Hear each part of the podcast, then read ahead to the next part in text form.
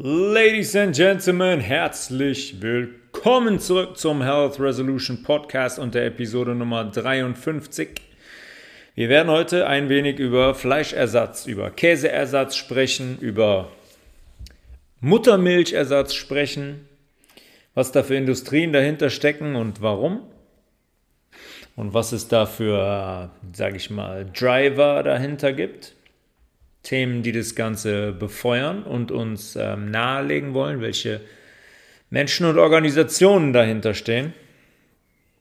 Wenn wir so einen kleinen, kleinen Exkurs machen und es mal so ein bisschen anreißen und aufbröseln.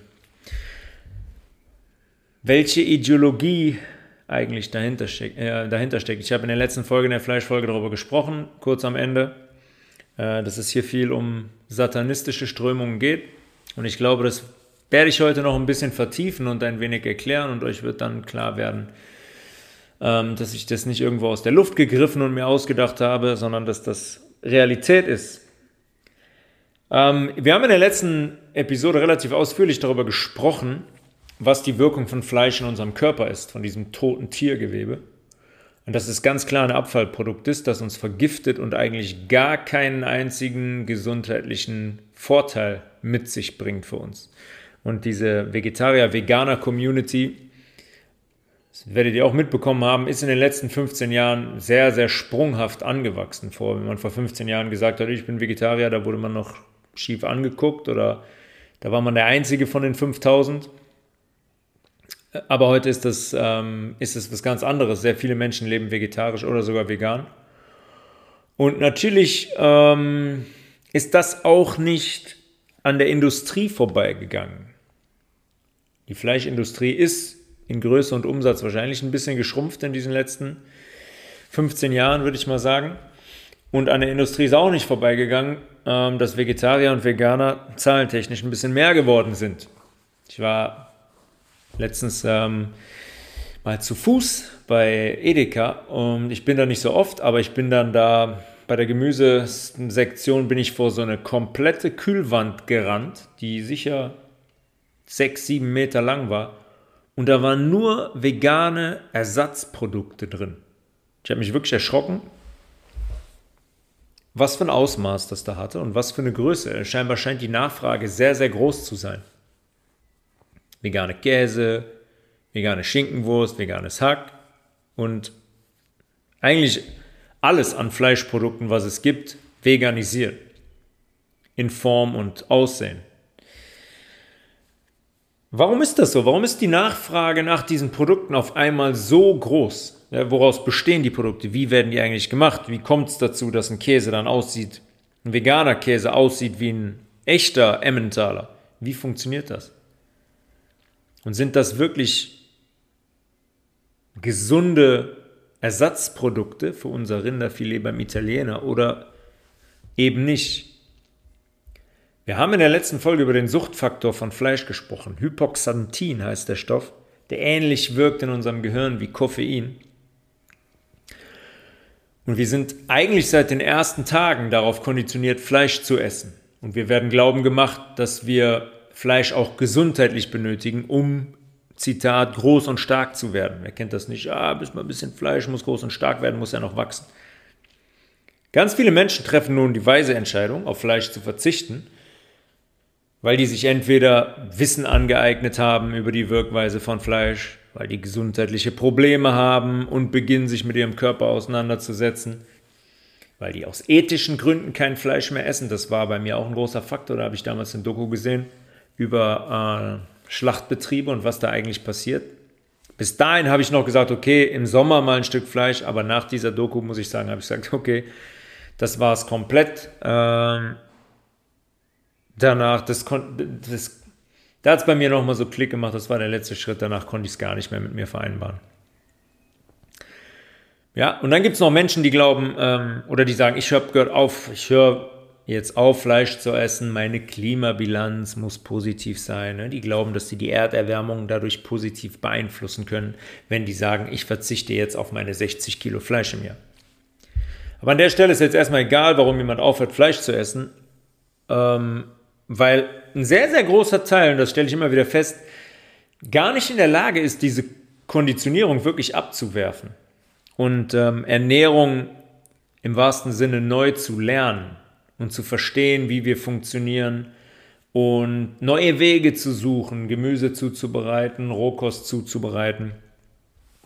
Die, die wollen sagen, okay, mache ich, ich bin vegan, aber dann soll bitte kein Aufwand mehr folgen. Und da bedient die Industrie das sensationell gut. Diese Menschen laufen unbewusst direkt in die nächste Falle. Fleischersatzprodukte, Käseersatzprodukte. Ich habe mich das schon immer gefragt.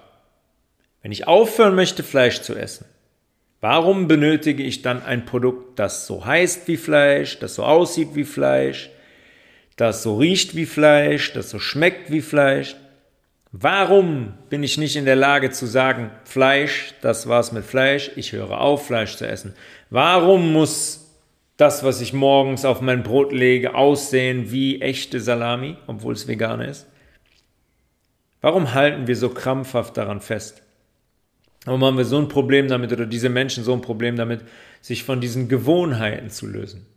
Weil es generell schwierig ist, sich von Gewohnheiten zu lösen weil man damit aufgewachsen ist, weil man Erinnerungen hat an die Schinkenwurst, an die Salami von früher. Und klar sagt man, ja, ich möchte den, den Planeten retten, ich kann das nicht mehr, ethisch nicht mehr, ich möchte nicht, dass Tiere geschlachtet werden, ich möchte keine Tiere essen, aber das soll schon so aussehen wie Salami. Kann man sich mal fragen, warum das so schwierig ist, jeder für sich selbst auch. Ähm, warum man warum man so zwanghaft an gewissen Gewohnheiten festhalten möchte.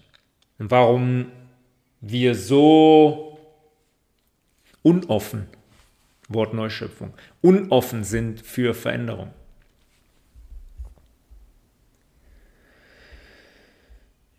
Oftmals, ja, vielleicht ist es auch so, dass wir, ich habe die Geschichte letztes Mal erzählt mit dem mit der Metzgerin, die dann immer die Schinkenwurst über die Theke gereicht hat. Vielleicht ist es auch so, dass wir immer noch was essen wollen, was so aussieht, was die Frau uns über die Theke gereicht hat.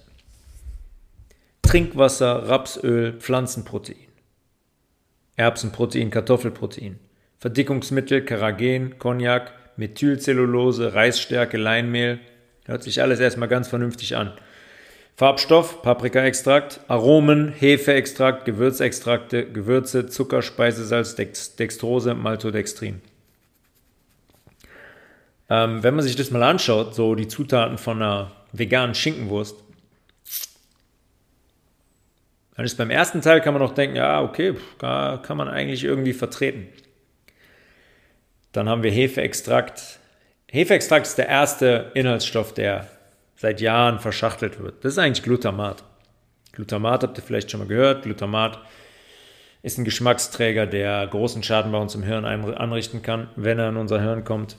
Gewürzextrakte sind auch nichts anderes. Ja, sind künstlich gezogene auf Hefe Gewürze und ähm, Moleküle, die für unseren Körper ein großes Problem sind. Und dann haben wir drei verschiedene Zucker drin. Wir haben normalen Zucker, wir haben Dextrose, wir haben Maltodextrin. Alles Zucker. Wir haben Speisesalz. Über Speisesalz haben wir da ausführlich gesprochen in der Salzfolge. Ja, ein totes Produkt, genauso wie Zucker, ein totes Produkt, was dazu führt, dass unsere Blutbahnen geschädigt werden, das dazu führt, dass unser Blutdruck entgleist. Ja, Bluthochdruck kommt ganz, ganz oft daher, äh, aus Speisesalz, aus mineralstoffarmem Salz, aus Jodsalz und so weiter. Also das ist, können wir sagen, bei den Inhaltsstoffen ein Abfallprodukt. Und 80 Gramm von dieser veganen Schinkenwurst kosten 1,99 Euro. Ich habe mir irgendeinen rausgesucht von Rewe, ich weiß gar nicht mehr, wie die hieß. 1,99 Euro, 80 Gramm. Ein Traum für die Industrie. Wir zahlen für unsere 80 Gramm vegane Schinkenwurst also 20 Cent mehr als für die 200 Gramm Ja-Salami aus der letzten Folge. Und dann glauben wir dabei noch, furchtbar gesund und bewusst zu sein. Ich verzichte jetzt auf das Fleisch, das funktioniert nicht mehr. Ich habe jetzt hier eine positive Klimabilanz, bin mit dem Fahrrad zu Rewe gefahren, habe mir vegane Schinkenwurst gekauft. Top. Mhm. 80 Gramm. 120 Gramm weniger Produkt und wir zahlen 20 Cent mehr.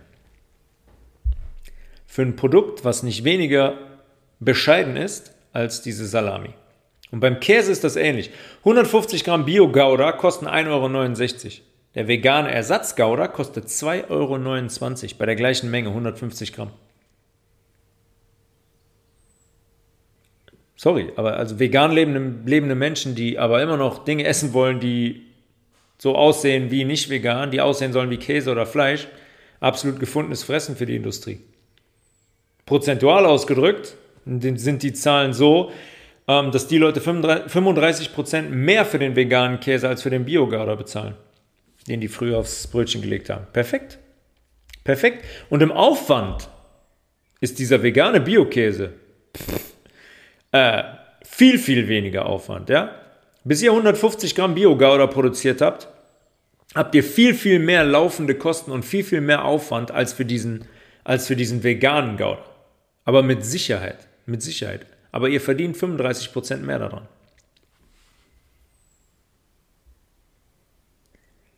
Hinzu kommt bei veganen Ersatzprodukten, gerade bei Käse, bei Käseimitaten, liest man dann sehr, sehr oft den Zusatzstoff modifizierte Stärke. Stärke ist in seiner natürlichen Form, wie in der Kartoffel oder im Reis oder im Mais, ein Mehrfachzucker, ein Polysaccharid. Das heißt, ein Zucker mit mehreren Bindungen. Kein isolierter Zucker, sondern ein Zucker mit mehreren Bindungen. Das heißt, ein Zucker, der verglichen zu isoliertem Zucker, zu Haushaltszucker, relativ langsam in unseren Organismus, in unser Blut aufgenommen wird und der unseren Insulinspiegel auch nicht so sprunghaft ansteigen lässt, sondern recht kontrolliert. Übrigens, Insulin ist das Hormon, was dem Zucker den Zugang in die Zelle verschafft. Insulin ist aber auch ein basischer Puffer der das Blut vor dem Zucker schützt. Nur mal so, nur mal so nebenbei. Also Stärke, Mehrfachzucker, langsame Aufnahme ins Blut, langsamer Abstieg, Anstieg von Insulin und kontrollierter Abfall von Insulin. Vorausgesetzt, man isst diese ganze Kartoffel. Weil das Wort modifizierte Stärke verrät uns schon, dass man etwas mit dieser Stärke angestellt hat, nachdem man die Stärke aus der Kartoffel zum Beispiel isoliert hat. Das heißt, die wird schon isoliert. Da sind jetzt schon keine Begleitstoffe mehr dabei.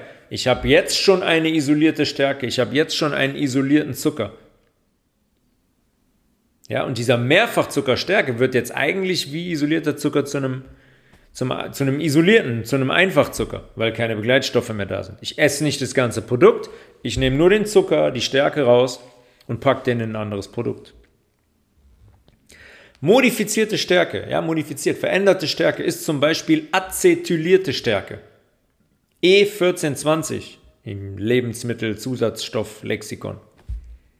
Wird in der Lebensmittelindustrie zur Verdickung und als Aromaträger eingesetzt. Aroma natürlich äh, chemisch-künstliches Aroma, versteht sich von selbst bei den Zutaten ähm, vom veganen Käse. Acetyliert bedeutet, man lässt diese Stärke, die man isoliert hat, den Zucker aus der Kartoffel, mit Acetat reagieren. Acetat ist Essigsäure.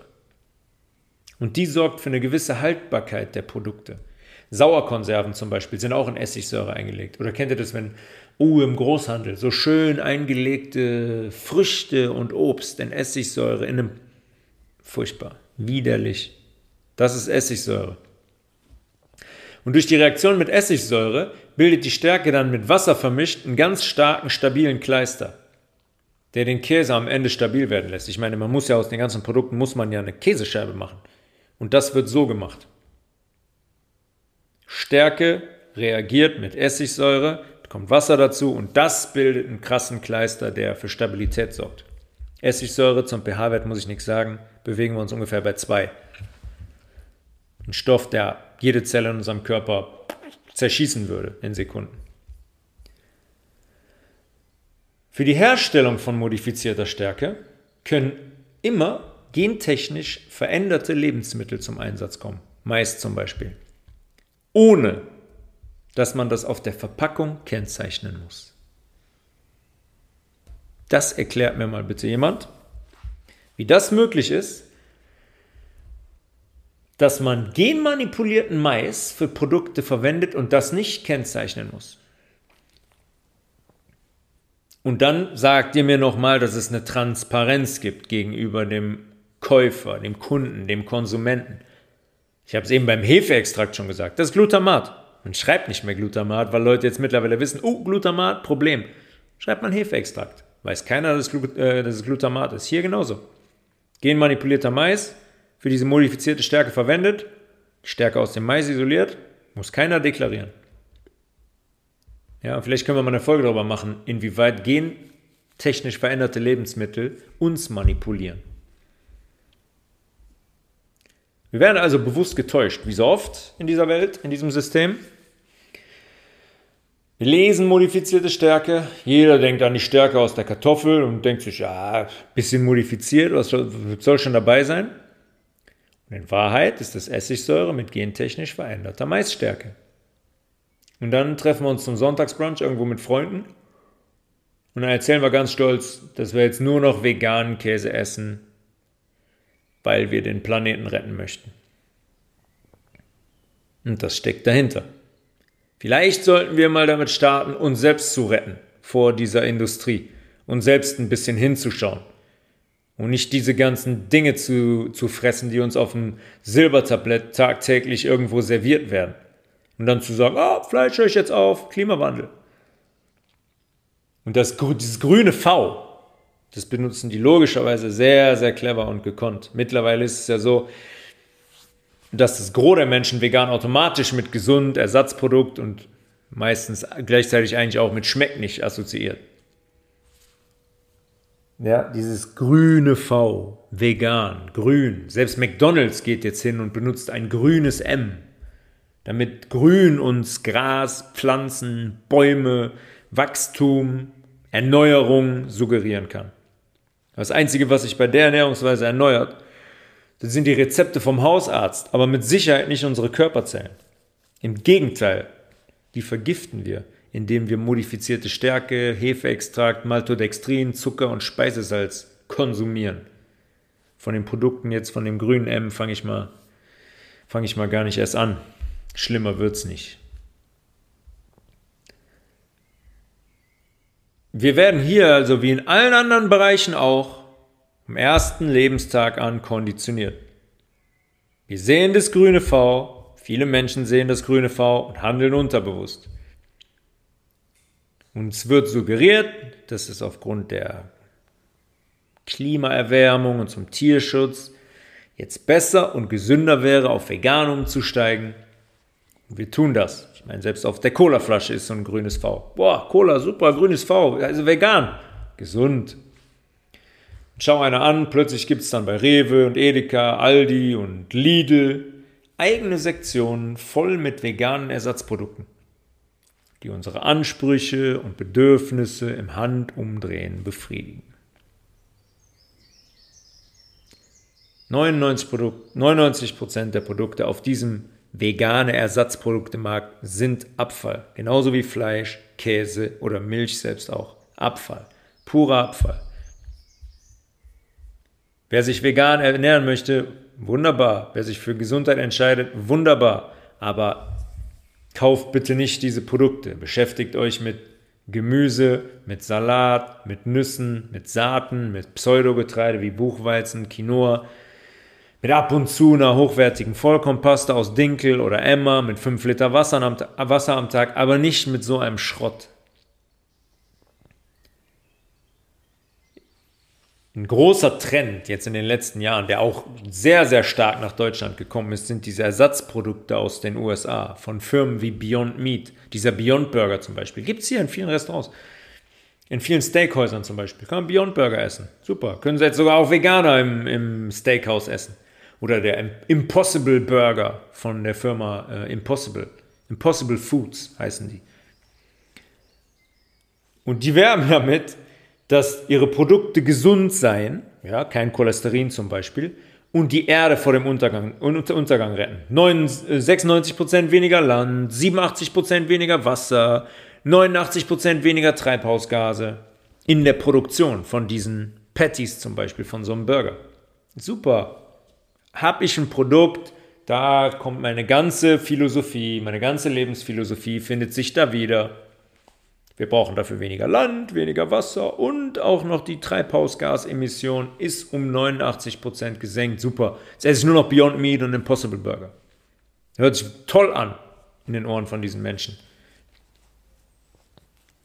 Ja, wenn man sich dazu entscheidet, kein Fleisch mehr zu essen, damit äh, die Niederlande in fünf Jahren nicht überflutet werden. Übrigens, nach Al Gores Berechnungen in dem Dokufilm damals, eine unbequeme Wahrheit, äh, das war 2006, dürfte Amsterdam jetzt schon gar nicht mehr über Wasser sein. Müsste schon längst abgesoffen sein. Immer noch nicht. Seltsam. Logischerweise ist die Wahrheit hier natürlich wieder mal eine andere. Wenn wir also den Impossible Burger zum Beispiel nehmen, die Patties, die man da kaufen kann, können wir auf die Homepage gehen. Impossible Burger Patties. Die Hauptzutat ist isoliertes Sojaprotein. Ja, das gibt dem Fleisch die Struktur. Muss ja schön stabil und faserig sein und so weiter. Dafür brauche ich ein Protein, in dem Fall isoliertes Sojaprotein. Der, diese Soja wird in riesigen Monokulturen angebaut in den USA. Monokulturen heißt nur Soja auf diesem Feld. Nur Soja auf diesem Feld heißt, dem Feld wird sukzessive alles an Mineralstoffen und Mikronährstoffen entzogen, was geht. Die, Boden, die Böden sind tot nach ein paar Jahren. Ja, die sind tot. Da passiert nichts mehr. Ich weiß nicht, ob ihr schon mal, ob ihr euch schon mal damit beschäftigt habt. Geht mal bei euch in den Garten, wenn ihr einen habt, ins Beet und nehmt jetzt mal eine Schöppe und macht mal so ein Loch rein und da guckt ihr mal, was da drin passiert in dem Boden. Wie viel Tierchen, wie viel Würmer und so weiter da drin sind, die den Boden bearbeiten, die den Boden zersetzen, die den Boden somit ähm, die ähm, die Strukturen zersetzen, sodass der Boden wieder mit Nährstoffen angereichert ist und so weiter. Mit diesem Soja baue ich den ein paar Jahre an auf dem Feld, Feld tot. Das ist das eine. Jetzt kommen aber unsere beliebten, unsere geliebten Pestizide dazu, wie Roundup zum Beispiel. Die sind massenhaft im Einsatz für diese Sojapflanzenfelder. Die Folge davon ist, im Impossible Burger haben wir über 100 Mal mehr Glyphosat, Glyphosat, Zusatzstoff in Roundup, als das ohnehin erlaubt ist von diesen korrupten Aufsichtsbehörden. Ist die FDA in den USA. Food and Drug Administration. Super, ne? Beides in einem. Food, Nahrung und Drugs, Medikamente. Die lassen beides zu. Nahrungsmittel, Pestizide und gleichzeitig Medikamente.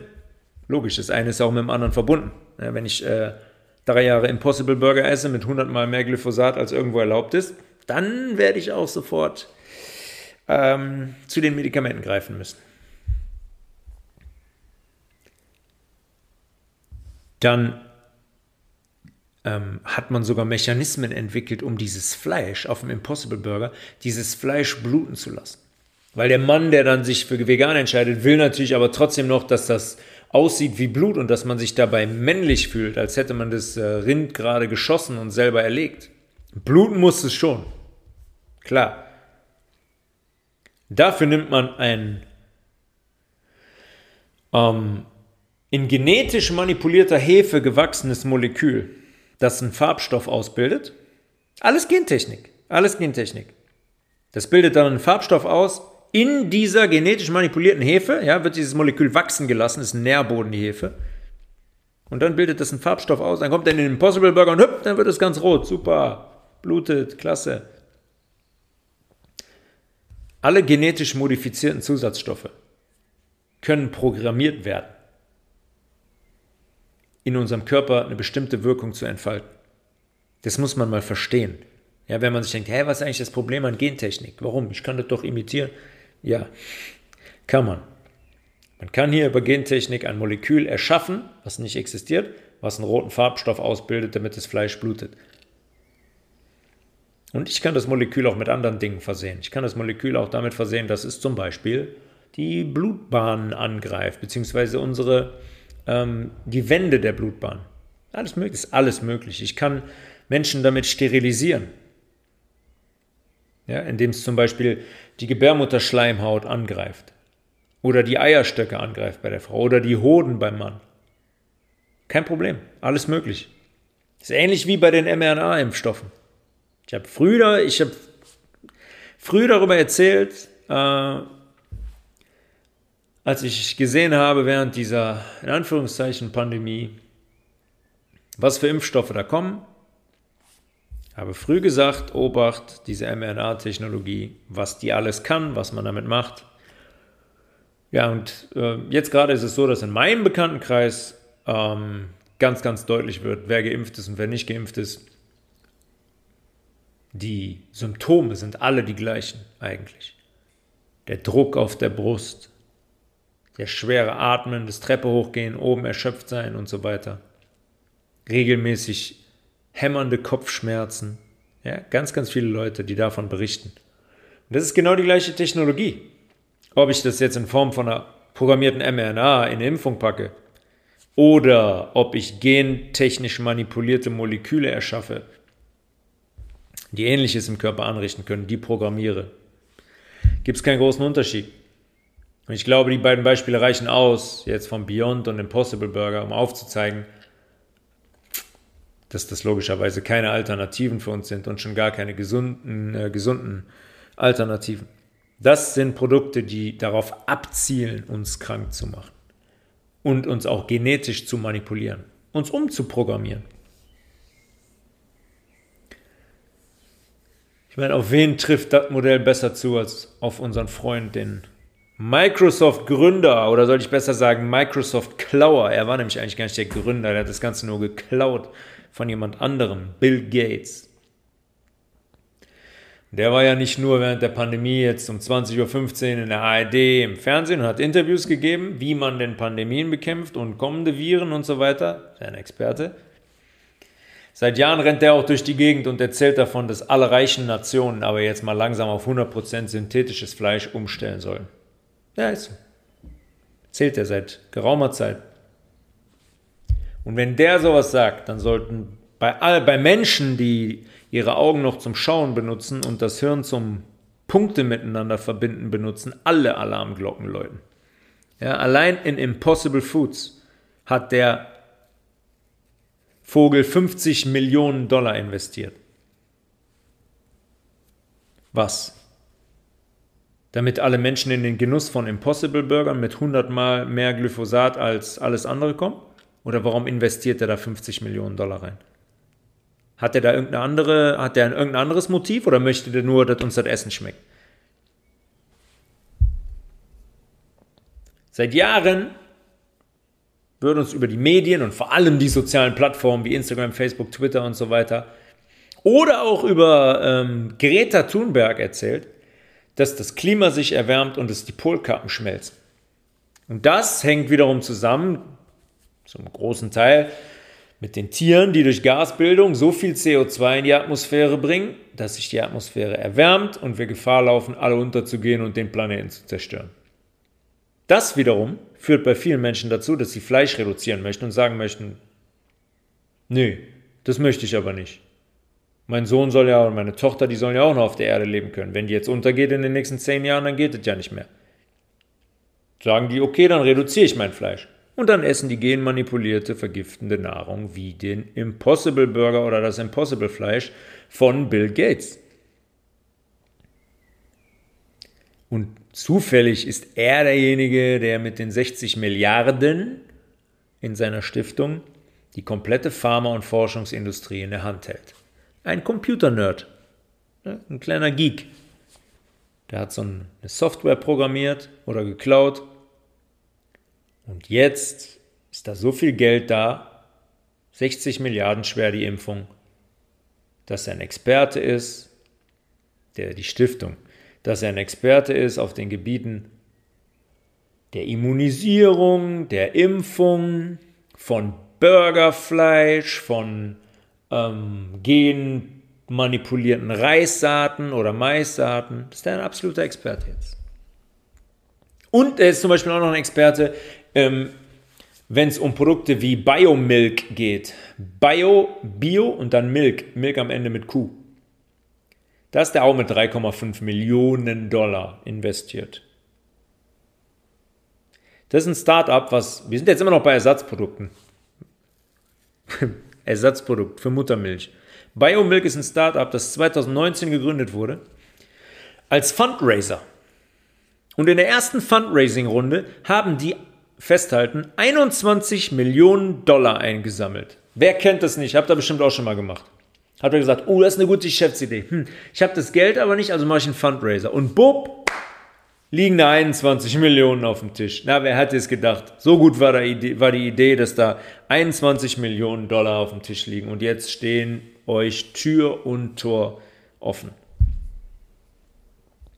Biomilk ist gentechnologisch, also nicht, also auch produzierte, aber manipulierte, unproduzierte Milch, die laut denen, Zitat, auf gar keinen Fall die Muttermilch ersetzen soll, die aber eine tolle und vor allem wissenschaftliche Alternative ist, Muttermilch zu ersetzen.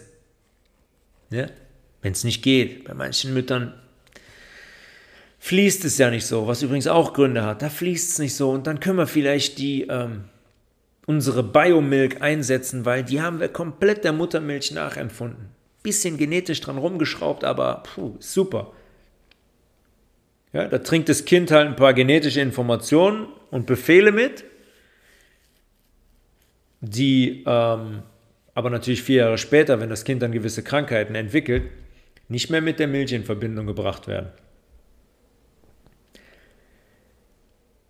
But because Biomilk's product is produced outside the body in a sterile, controlled environment, our milk will be free from the environmental toxins, food allergens, and prescription medications that are often detected in breast milk.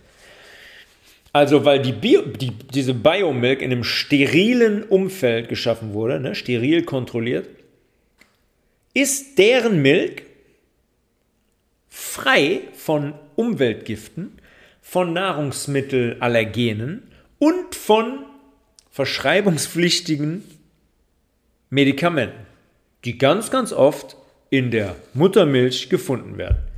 Was für ein Zitat. Wer spritzt denn bitte die Pestizide wie Roundup? Wer macht uns über die Nahrungsmittelindustrie krank und verfüttert uns dann Medikamente? Die gleichen Philanthropen und Unternehmen, die uns jetzt erzählen, dass gentechnisch produzierte Muttermilch klasse ist, weil die eben nicht die Gifte enthält, die die uns vorher verabreicht haben. Also anstatt zu verstehen, was unser Körper wirklich benötigt, um gesund zu sein, anstatt zu verstehen, wie wichtig die Muttermilch ist und wie komplex und unglaublich der Produktionsmechanismus dahinter ist, lassen wir uns von solchen Leuten erzählen, dass Muttermilch problemlos durch Biomilk ersetzt werden kann und verabreichen unseren Babys künstlich erstellte genetische Informationen. Alles auf wissenschaftlicher Basis. Die haben uns das Wort Wissenschaft eingebrannt. Wenn das fällt, da ist aber für einen großen Teil der Menschen sofort klar, wow, beeindruckend, das ist total vertrauenswürdig und integer, das ist empirisch belegt und das ist der Weg, an dem ich, an den ich mich halten soll. Immer wenn das Wort Wissenschaft fällt. Man kann den größten Scheiß erzählen. Dahinter kann man schreiben, wissenschaftlich belegt in der und der Studie. Wow, sagen die Leute, bah, krass, das muss stimmen. Ist nur blöd, dass die Wissenschaft komplett in der Hand ist von Menschen wie Bill G. Und denen ist nachweislich mehr daran gelegen, wenn wir krank und verkrüppelt sind, anstatt gesund, energiegeladen und wach, sodass wir gewisse Zusammenhänge noch verstehen und verstehen, was vor sich geht. Das kann man einzig und allein daran sehen, in was für Unternehmen und Dinge die investiert sind, weil die sind nur in Dinge und Unternehmen investiert, die von unserer Krankheit profitieren. Oder warum sollte man sonst in Pfizer oder Merck oder GlaxoSmithKline investieren? Der kommt, ist wahrscheinlich eine Frage der Zeit, bis eine Studie erscheint, die sagt, dass Biomilk also sowieso hochwertiger ist als echte Muttermilch und das Fleisch aus einem 3D-Drucker nährstoffreicher ist als Spinat und Brokkoli. Und wir glauben diesen Schwachsinn größtenteils. Aber diese Ersatzindustrie, ob es jetzt Käse ist, Fleisch ist, ob es sogar Muttermilch ist, das ist alles nur ein Teil einer groß angelegten Agenda, die seit Jahrzehnten läuft mit einem ganz klaren Ziel. Und ein ganz, ganz großer Katalysator dieser Agenda ist der Klimawandel. Ja, man hämmert uns den Gedanken in unser Unterbewusstsein ein, seit Jahren. Hört auf, Fleisch zu essen, der CO2-Ausstoß von Nutztieren ist bei weitem größer als der von Flugzeugen. Ich habe damals diese Doku gesehen, Cowspiracy. Da habe ich jetzt auch noch alles geglaubt. Da habe ich dann gedacht, boah, krass, so viel Methan nur durch Kühe auf der Wiese, die ein bisschen furzen. Unglaublich. Gut, dass ich kein Fleisch mehr esse oder nur noch wenig Fleisch esse.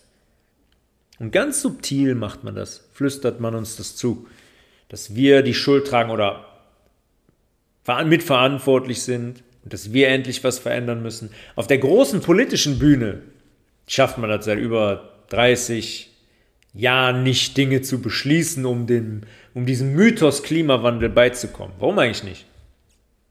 Ich habe eben von dem Film von Al Gore gesprochen in 2006. Ich habe den damals gesehen. Ich glaube sogar im Kino. Ich war im Kino und habe diesen Film geschaut. Warum denn nicht? Warum schafft man das nicht? Warum geht es nicht? Warum ist es so schwer? Warum müssen die Leute dafür aufhören, Fleisch zu essen? Warum ist es aktuell so, dass keiner davon berichtet, dass die Dicke des äh, antarktischen Eises jetzt gerade im Moment auf einem Höchststand seit 30 Jahren ist? Passt das nicht ins Narrativ? Nee, oder? Blöd, passt nicht ins Narrativ. Und laut der NASA ist der Meeresspiegel seit 1993 um 10 cm gestiegen. Boah, 10 cm seit 1993. Wo ist das? Müsste man das nicht irgendwie in der Lage sein, mal zu dokumentieren? 10 cm? Was mit den Küstenstädten? Bekommen die jetzt langsam alle mal nasse Füße? In Amsterdam? Oder hier, was weiß ich, in Kiel oder in Hamburg? In Kiel, Hamburg nicht, Kiel. Oder in Rostock oder so. Gibt es irgendwen? Ich weiß, dass es die Leute gibt. Zum sehr großen Teil. Glaubt ihr, glaubt ihr, ich spreche jetzt direkt an, glaubt ihr wirklich, dass Greta Thunberg, dieses kleine Mädchen von nebenan mit diesem schönen Bauernzopf, irgendwann auf die Idee gekommen ist, den G8-Gipfel in New York zu crashen? indem die da mit einem Segelboot mit kompletter Mannschaft inklusive professioneller Filmcrew den Atlantik überquert hat. Und dann haben die G8 gesagt, ah klar Greta, komm vorbei, komm mal vorbei, wir setzen dich hier auf die Bühne, du darfst eine halbe Stunde reden und darfst uns alle für dumm verkaufen. Und wie ist die eigentlich aus New York City zurückgeflogen nach Europa? Er jetzt nicht etwa mit dem Flugzeug, oder? Ich meine, wie naiv und ignorant sind wir. Wer ist die? Wo kommt die her? Wer finanziert die? Das sind Fragen, die man stellen muss. Ich habe zum ersten Mal gesehen, damals hab gedacht, als die da auf diesem G8-Gipfel stand, habe ich, ich habe direkt gesagt, Freunde, ernsthaft? Also glaubt ihr wirklich, diese Clowns von den G8-Staaten würden einem 15-jährigen Mädchen die Bühne bereiten, zu sagen, hier komm, erzähl mal ein bisschen, wie beschissen wir sind mit dem Klimawandel? Wie kommt das zum Beispiel bei der, war nicht das einzige bei der, wie kommt, wie kommt es dazu, dass plötzlich Tausende von Kindern weltweit zum Beispiel freitags nicht mehr zur Schule gehen, damit die an Fridays for Future Demos teilnehmen können? Logischerweise ist dieses kleine Mädchen Teil der Agenda. Um was zu schaffen? Um eine Generation einzufangen. Zehn Jahre plus, würde ich sagen. Die auch alle heute ein Handy haben, die auf Instagram vertreten sind und so weiter und so fort und um die zu konditionieren. Das heißt Social Engineering. Das ist das, was läuft seit Jahrzehnten. Über die Zeitungen, über die Medien, über das Internet jetzt, soziale Plattformen und so weiter. Social Engineering. Und so gehen dann 14-Jährige durch die Gegend und sagen, ey, ich gehe mit Greta demonstrieren, die, die Erde ist in fünf Jahren, geht die Erde unter. Ihr schafft das nicht, trefft mal ein paar vernünftige Entscheidungen, dass wir ja auch noch leben können. Laut den Wissenschaftlern der UN, eine der größten, kriminellsten Organisationen aller Zeiten, benötigt man 300 Milliarden Dollar. Diese Wissenschaftler der UN. Andere sagen dann wieder, wir brauchen 50 Billionen, äh, Billionen Dollar bis 2030, damit wir die Erderwärmung stoppen. Aber die Wissenschaftler der UN sagen 300 Milliarden US-Dollar, um den Anstieg der sogenannten Treibhausgase zu stoppen. Da frage ich mich, okay, wo ist denn das Problem?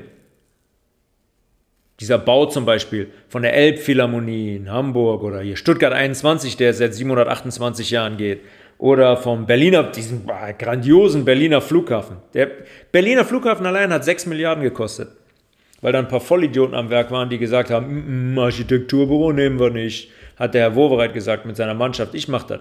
Ich mach das, ich baue das Ding hier. Dann waren die Kabelschächte auf einmal anderthalb Meter zu dünnem Durchmesser für die ganzen Kabel. 6 Milliarden hat der gekostet. Da wird man ja wohl die 300 Milliarden aufbringen können, oder? Um die Menschheit zu retten. Muss man doch easy mobilisieren können. Wer ist mit einem Fundraiser? Klappt da immer gut. 300 Milliarden, das ist das Geld, was die Militärs der Welt in 60 Tagen ausgeben. Das schaffen wir nicht zu mobilisieren, um die, um die Erderwärmung zu stoppen.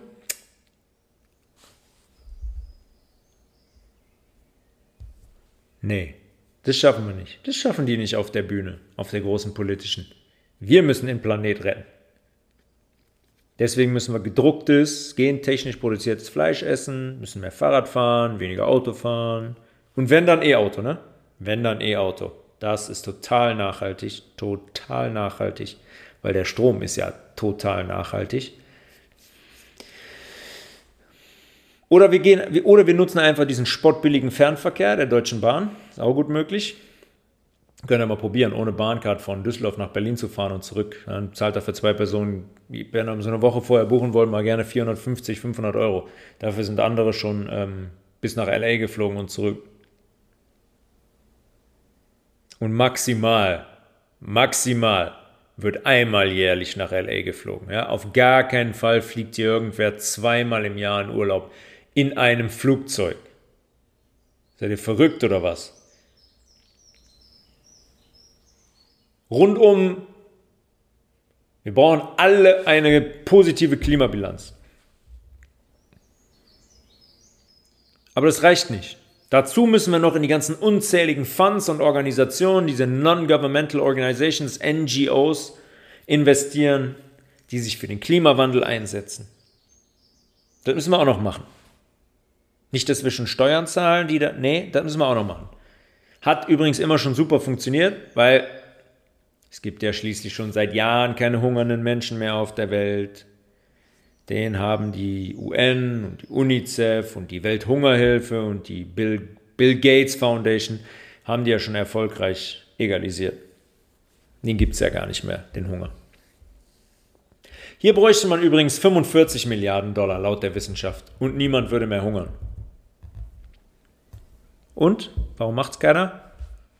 Geht nicht? Funktioniert nicht? Geld nicht da? Das sind zwei Drittel der Gates Foundation. Die ist 60 Milliarden schwer. Wir brauchen aber nur 45 Milliarden Dollar, um den Welthunger zu stoppen. Warum macht er das nicht einfach, der Vogel? Anstelle, anstatt den Welthunger zu beenden, macht der Onkel Bill folgendes. Der geht, einen, der geht mit einem Deal zur indischen Regierung. Die erlässt dann plötzlich ein Gesetz, dass die Bauern in Indien dazu verpflichtet werden, die Gentechnik-Reissaat von Onkel Bill zu kaufen. So eine goldene Saat nennen die das. Ich glaube Golden, Golden Rice sogar. Ich kann mich an den Namen, ich habe den Namen nicht mehr parat. Aber ähm, eine Gentechnik-Reissaat von Onkel Bill zu kaufen, was dazu führt, dass deren Böden nach zwei Jahren ausgelaugt und tot sind. Und diese indischen Bauern, die sich immer mit dem Reisanbau über Wasser gehalten haben, alles verlieren, mit dem sie über Jahrzehnte das Geld verdient haben. Das ist die Realität. Und das sind nur die Menschen, in Anführungszeichen, die so alles verloren haben. Kinder, die in Indien verkrüppelt wurden durch diese verschiedenen Polio-Schluckimpfungen, die kommen noch oben drauf.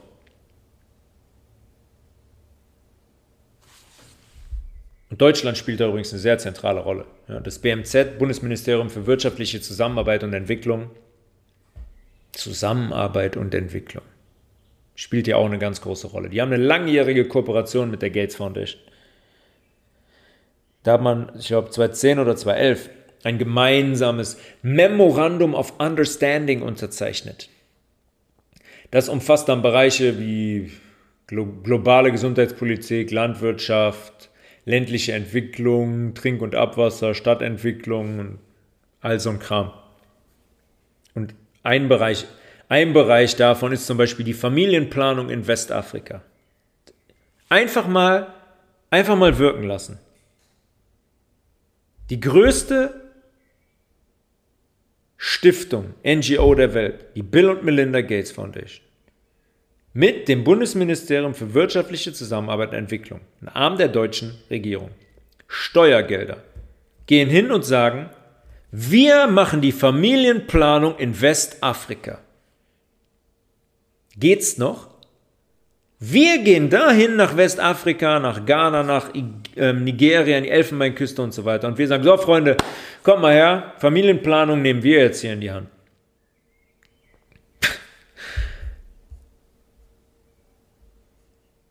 Andere Bereiche gibt es auch noch, wo man zusammenarbeitet. Die GAVI, Global Alliance for Vaccines and Immunization, ne? die globale Allianz für Impfstoffe und Immunisierung, von 2016 bis 2020 9,3 Milliarden US-Dollar.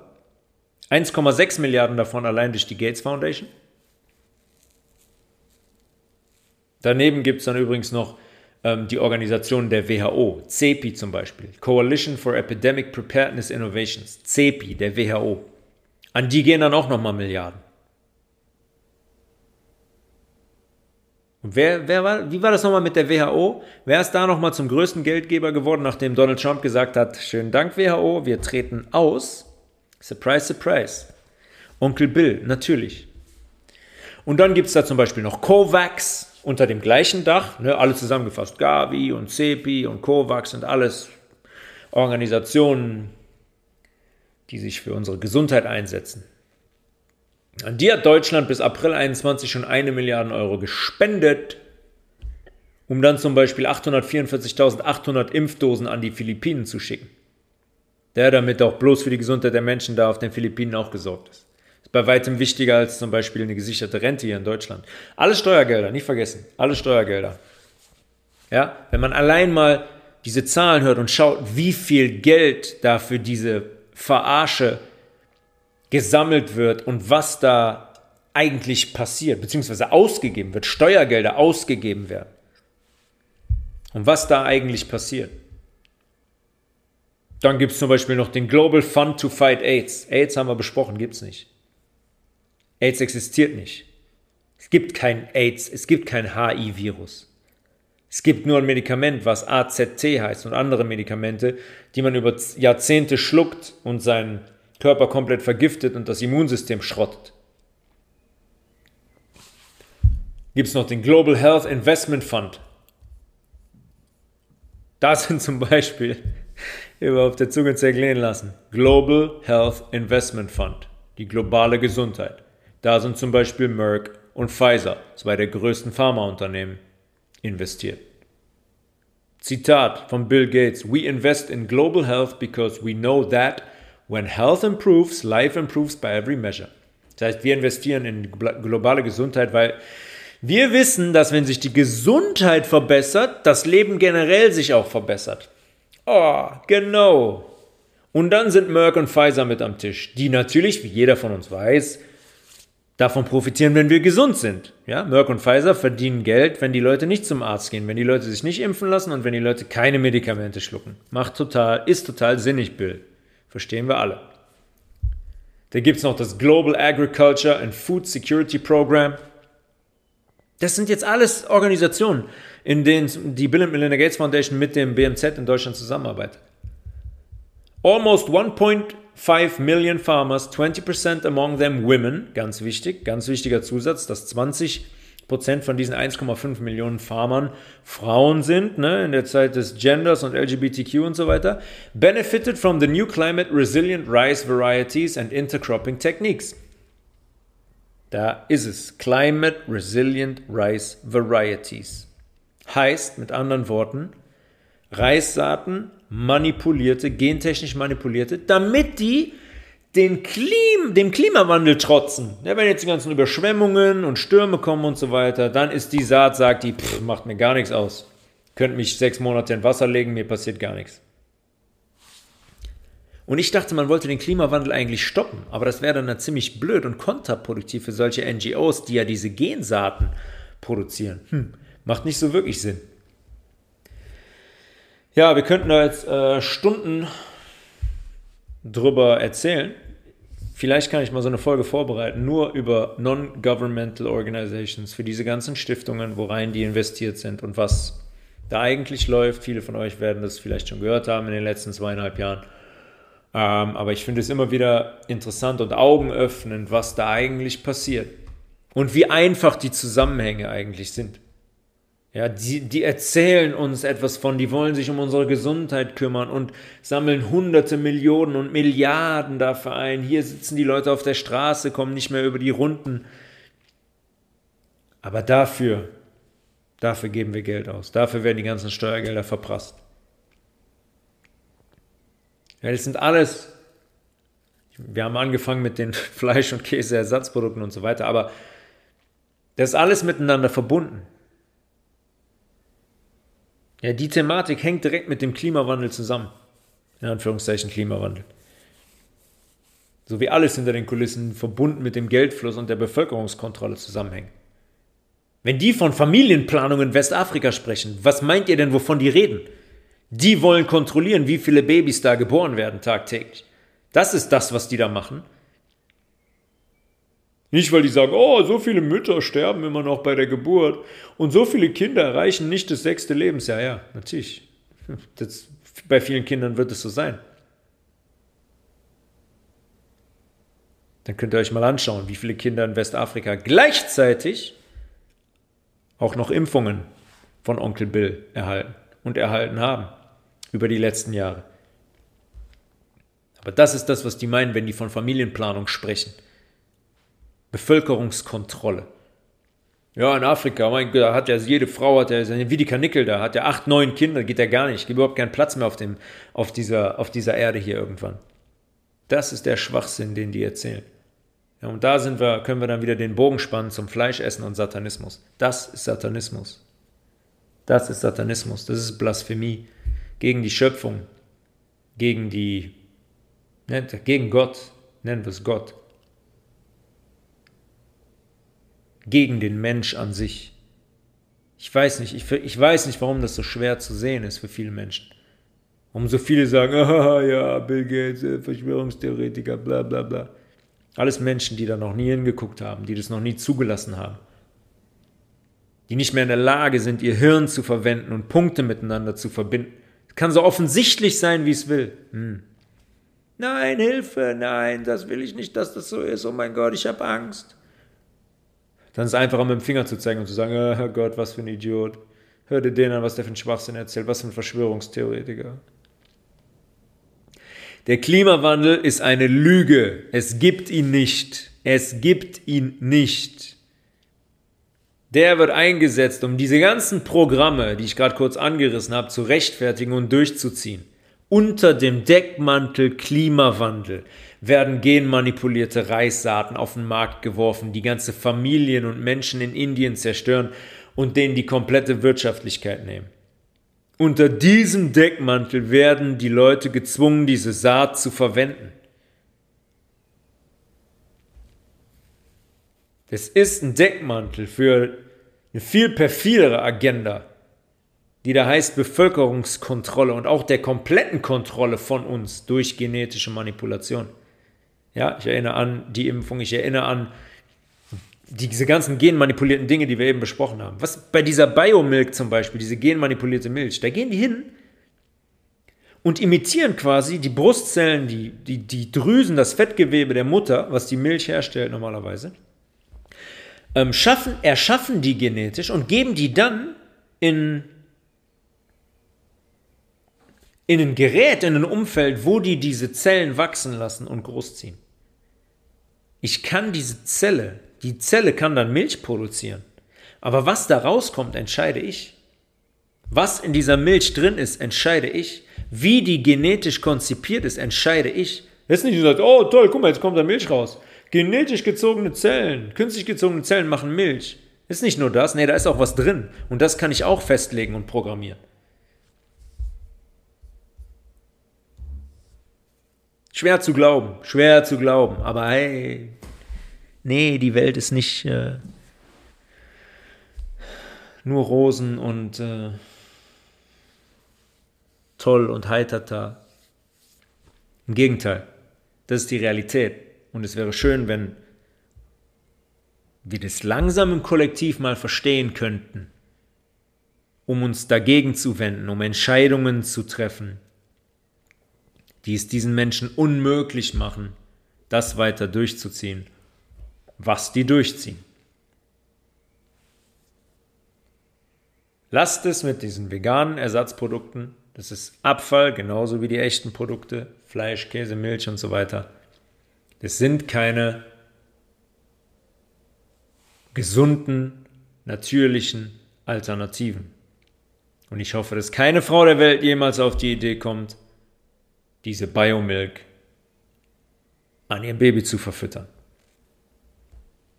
Tobias.levels at healthresolution.de für Anfragen, Anregungen, Rückfragen. Ähm, www.healthresolution.de ist die Homepage. www.maemaemaemae.de ist der, mein veganer Online-Shop.